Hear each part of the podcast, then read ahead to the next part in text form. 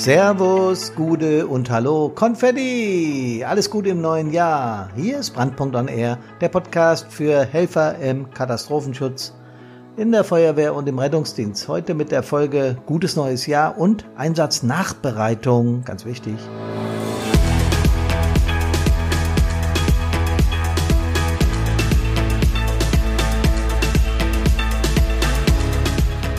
Ich hoffe, ihr habt das neue Jahr gut angefangen, Weihnachten und die Feiertage gut hinter euch gebracht und wart nicht so häufig im Einsatz.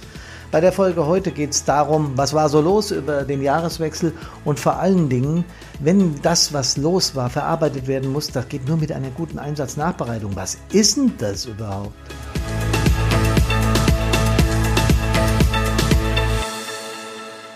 Ja, liebe Freunde, erst nochmal willkommen im neuen Jahr. Nochmal, ich hoffe, ihr seid gut reingekommen. Es war ja einiges los in der Republik. Äh, da wird gleich drüber zu quatschen sein. Aber wichtig ist erstmal, dass ihr mit euren Familien ein ruhiges und besinnliches und schönes Weihnachtsfest hattet und dass ihr Silvester und den Rutsch ins neue Jahr gut gemeistert habt. Feuerwerk gab's ja genug, zumindest bei uns hier im Rhein-Main-Gebiet. Wir können so auf Frankfurt gucken, war alles vernebelt. Das heißt, es war wie Smog. Also so waren die die, die Werte wahrscheinlich äh, gerade für Allergiker und Asthmatiker ein bisschen im Keller, aber es war trotzdem echt schön anzugucken.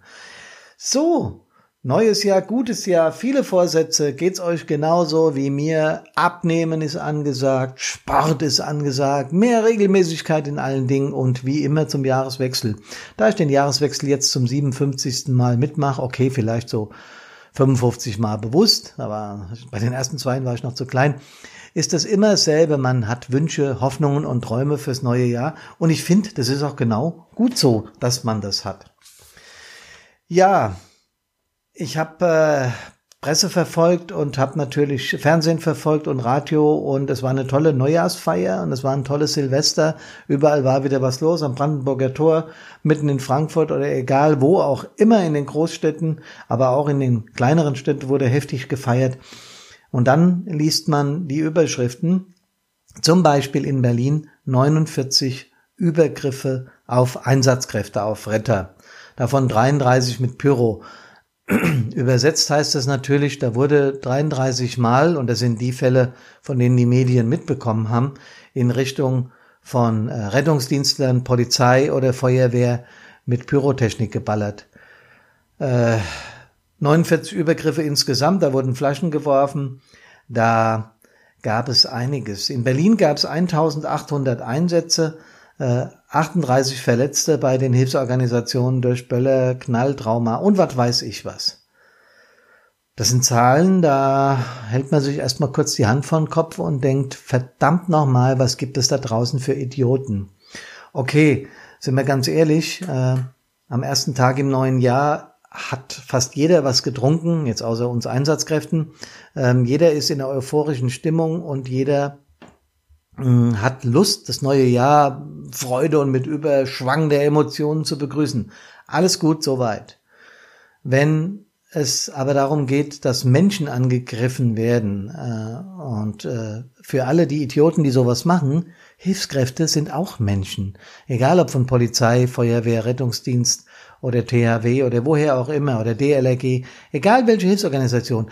Und man kann das eigentlich mit einem Satz treffend umschreiben, was davon zu halten ist, nämlich gar nichts. Und der Staat muss an meiner, äh, aus meiner Sicht hier an dieser Stelle härter durchgreifen. Hier müssen klare Regelungen her. Das muss aus meiner Sicht härter bestraft werden. So, was ist denn noch so passiert? Niedersachsen.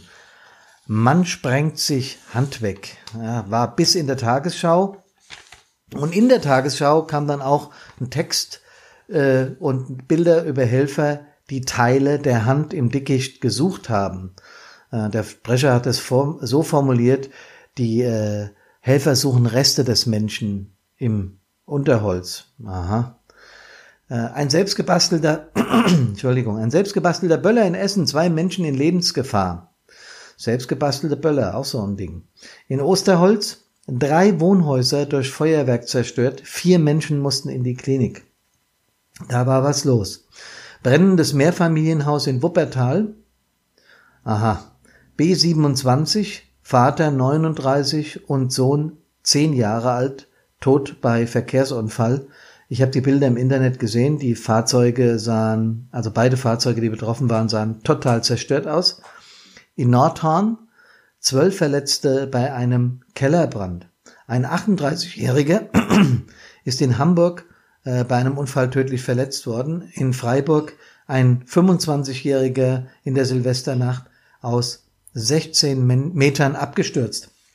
Die Bildzeitung hat das so getitelt, für viele Menschen wird die Silvesternacht 2018-19 als Horrornacht in Erinnerung bleiben. Der Stern hat's formuliert, Gewalt nimmt dramatisch zu. Feuerwehrgewerkschaft fordert für Feuerwehr Polizeischutz an Silvester. Äh, ähnlich haben getitelt der Fokus, der äh, Spiegel und was es da halt alles noch so gibt. Kann man ja im Internet sich ganz gut angucken. Ich habe es eingangs gesagt, das Phänomen Gewalt gegen Helfer ist ja jetzt nicht uralt. Ähm, es gab es auch schon in meinen jungen Jahren, dass äh, Nachbarn gemeint haben, sie müssten ihr Ruherecht äh, mit zumindest lauten verbalen Attacken, manchmal auch mit körperlicher äh, Androhung oder vielleicht sogar auch, äh, sogar auch mit körperlicher Gewalt dann durchsetzen. Wir wurden damals immer Herr der Lage, vor allen Dingen ist ja bei Feuerwehreinsätzen immer die Polizei mit da, also bei den, bei, bei vielen Feuerwehreinsätzen, nicht bei allen. Aber äh, das ist beim Rettungsdienst zum Beispiel nicht so. Und äh, nochmal aus meiner Sicht, das ist das allerletzte wenn gegen die Menschen, die wir am allernötigsten haben, wenn es äh, Notfall gibt, da mit Gewalt vorgegangen wird. Und sorry, da lasse ich auch Alkohol als Entschuldigung nicht gelten. Wenn einer mit dem Sprit nicht umgehen kann und wenn er besoffen ist, entschuldigt den Ausdruck, und er meint, gegen uns Helfer oder gegen Helfer allgemein oder gegen Menschen allgemein äh, aggressiv und gewalttätig zu werden, dann soll er verdammt nochmal die Finger von dem Stoff lassen. Äh, so, jetzt habe ich mich mal aufgeregt. Es gab einen, einen älteren Feuerwehrkameraden äh, bei uns, der war äh, so ein bisschen ein rustikaler Mensch. In jeder Feuerwehr gibt so ein paar und die, die braucht man auch. Die sind gut, die sind klasse. Und der hat immer gesagt, was? Wenn einer spinnt, Standrohr aus dem Auto, sollst mal sehen, wie schnell Ruhe ist. Nee, Natürlich nicht. Als ich dann Brandinspektor bei uns war, habe ich gesagt, Leute, Gewalt ist nie ein Mittel. Sobald sowas passiert, zack, Pol vor Ort, Polizei vor Ort über Funk. Die kommen dann meistens auch sehr schnell, weil sie genau wissen, was los ist und weil sie das ja selbst so erleben. Also, wenn einer gewalttätig wird, dann gibt's nur eins, Rückzug, soweit, soweit das geht, und Polizei anfordern. Äh, das kann ja nicht angehen, dass wir uns sowas bieten lassen müssen. Aber ich habe auch äh, gerade in, in, in meinem Vorlesen der, der Headlines in der, äh, aus der Presse eine ganze Menge, und das war ja nur ein Streifzug, das war nur das, was ich äh, mit ein, zwei Klicks im Internet gefunden habe, an Unfällen, an Silvesterunfällen, also mit Feuerwerk, an Bränden, an äh, äh, Toten bei Verkehrsunfällen geschildert. Und das ist Land auf, Land ab in der Silvesternacht äh, das Gleiche. Ähm, mal abgesehen davon, dass die Helfer äh, ihr Silvester ja auf, äh, dann auf einer Wache verbringen oder im Einsatz verbringen und ihre Familien zu Hause allein lassen. Mal abgesehen davon, äh, dass diese wertvolle Zeit mit der Familie für diese Leute, die sich da ehrenamtlich für uns alle engagieren, perdu ist, also im Eimer ist, äh, abgesehen, dass sie vom Silvesterfondue weggerissen werden, abgesehen davon, dass Helfer auch in der Silvesternacht kaum oder keinen Alkohol trinken, weil sie wissen, sie könnten oder sie können gebraucht werden. Abgesehen von all diesen Dingen müssen sich diese Leute dann auch noch aggressive Töne oder sogar Gewalt anhören oder sogar Gewalt antun lassen. Und ich sage es nochmal zum Abschluss, no go. Das zweite Thema unseres heutigen Podcasts war Einsatznachbereitung. Warum ist denn das nötig? Und was ist denn das überhaupt? Und braucht man sowas? Und ja, Leute, natürlich müssen wir keine Einsatznachbereitung nach einer Ölspur oder nach einem Fehlalarm oder nach einem Brandmelder, der ausgelöst hat und es war gar nichts oder nach einem, auch nicht nach einem normalen kleinen Zimmerbrennchen machen. Äh, klar wird dann in der Wache besprochen, was ist denn schiefgelaufen, was muss ersetzt werden an Material, äh, in vielen Feuerwachen gibt es Hauptamtliche, die dann schon äh, dafür sorgen, dass das Material wieder ersetzt wird und vieles mehr. Das alles meine ich auch nicht und ich glaube, das ist euch auch schon klar. Es geht auch nicht um tiefenpsychologisch fundierte oder therapeutische wertvolle Gespräche oder Einzelgespräche oder Gruppenmeetings oder Sitzen im Problemkreis. Das ist alles kalter Kaffee.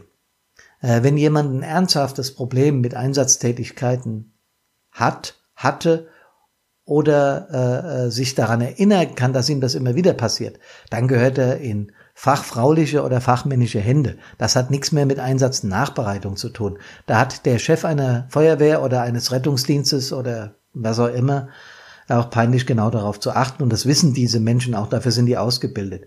Was ich mit Einsatznachbereitung meine, ist miteinander quatschen. Ich habe, ganz ehrlich, ich habe das auch in einem anderen Podcast schon mal erzählt, diese Zeit als Feuerwehrchef ganz besonders genossen, wenn wir nach einem Brand, nach einem Verkehrsunfall oder was auch immer, äh, jetzt nicht auch immer mit schrecklichen Bildern, aber wenn wir dann in der Funkzentrale saßen und sind dann noch mal hoch in unsere, so hieß die bei uns, Floriansstube gegangen, haben ein Würstchen gegessen, äh, das unsere Senioren vorbereitet haben oder haben einen Cola getrunken oder einen Kaffee oder was auch immer und haben dann miteinander gequatscht. In den meisten Fällen ist das auch sehr witzig abgegangen. Da wurde eine Anekdote nach der anderen erzählt und nebenbei, Leute, und das ist der Effekt, auf den ich heute raus möchte, nebenbei wurde der Einsatz mitverarbeitet.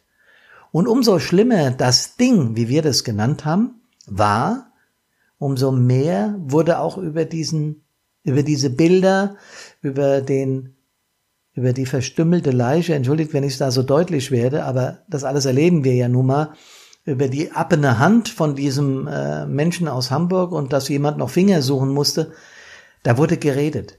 Das wurde nebenbei erwähnt, da wurde kein Primborium drum gemacht, sondern das wurde in, in, in einem Gespräch, ja, verarbeitet.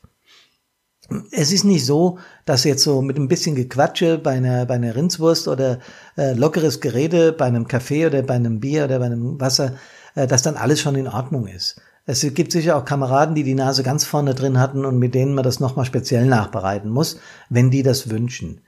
Äh, und wenn wir selbst merken, dass da was nicht in Ordnung ist. Aber eins ist dieses lockere Gequatsche, wie ich es nenne, auf jeden Fall. Es ist die halbe Miete. Denn wenn du sowas mal ausgequatscht hast, dann hast du dich im Prinzip erleichtert. Klingt ein bisschen komisch, aber ist genauso gemein. Es erleichtert ungemein zu reden. Und auch gerade für die Schweigsamen unter uns. Denn nicht alle sind so viel Babbler wie ich es gibt auch Menschen, die einfach ruhiger und zurückgezogener sind. Die hören dann eben nur zu, aber sie hören zu. Und, die, und so wird ein Einsatz schon weitgehend verarbeitet. Nochmal, Freunde. Das Hinsetzen nach dem Einsatz und das Reden über diesen Einsatz und das gemütliche Beisammensein ist definitiv Einsatznachbereitung. Und jetzt komme ich an einen Punkt, den ihr auch alle kennt ich muss arbeiten, ich muss, ich muss, meine Familie, ähm, mein Garten muss noch gemäht werden, ähm, es ist so viel los zu Hause, ich habe noch das und das zu tun, mein Arbeitgeber wird unlocker, meine Freundin bekommt Drillinge.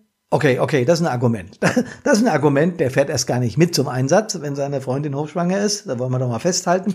War auch nur ein Scherz. Aber ihr wisst, was ich meine. Äh, kein Ding ist so wichtig wie diese Einsatznachbereitung kurz nach schwerwiegenden, traumatisierenden Einsätzen.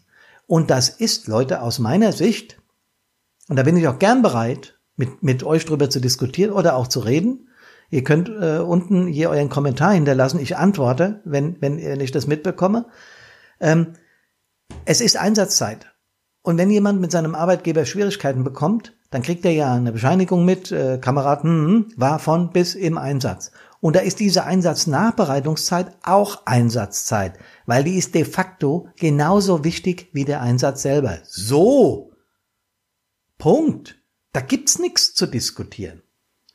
Das habe ich als Stadtbrandinspektor in meinen 24 Jahren auch immer so gehalten. Ich habe gesagt, Leute, wer unbedingt weg muss, klar. Aber mir wäre es lieber, wir treffen uns nochmal oben, quatschen nochmal ein bisschen, macht euch sauber, duscht euch, kommt hoch, wir trinken noch was und wir reden kurz über den Einsatz ohne großartiges Brimborium nochmal und an den Händen fassen. Das ist Quatsch. Ja, ich freue mich, dass ihr heute im neuen Jahr, im Januar, heute ist der 2. Januar, dass ihr wieder mit dabei seid. Ich freue mich, wenn ihr unsere Homepage besucht unter www.brand-punkt.de, viele Punkte drin, Und ich würde mich auch freuen, wenn ihr die Folge teilt, wenn sie euch gefallen hat und sie mit fünf Sternen bewertet. Ihr könnt das Ganze auch abonnieren.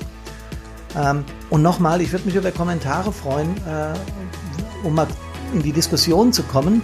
Das äh, wird mich echt interessieren, was ihr davon haltet und wie das bei euch abläuft. Ich wünsche euch noch einen schönen Tag und ich wünsche euch noch eine schöne Woche. Wir hören uns nächsten Freitag wieder. Danke fürs Zuhören und Servus und Gude.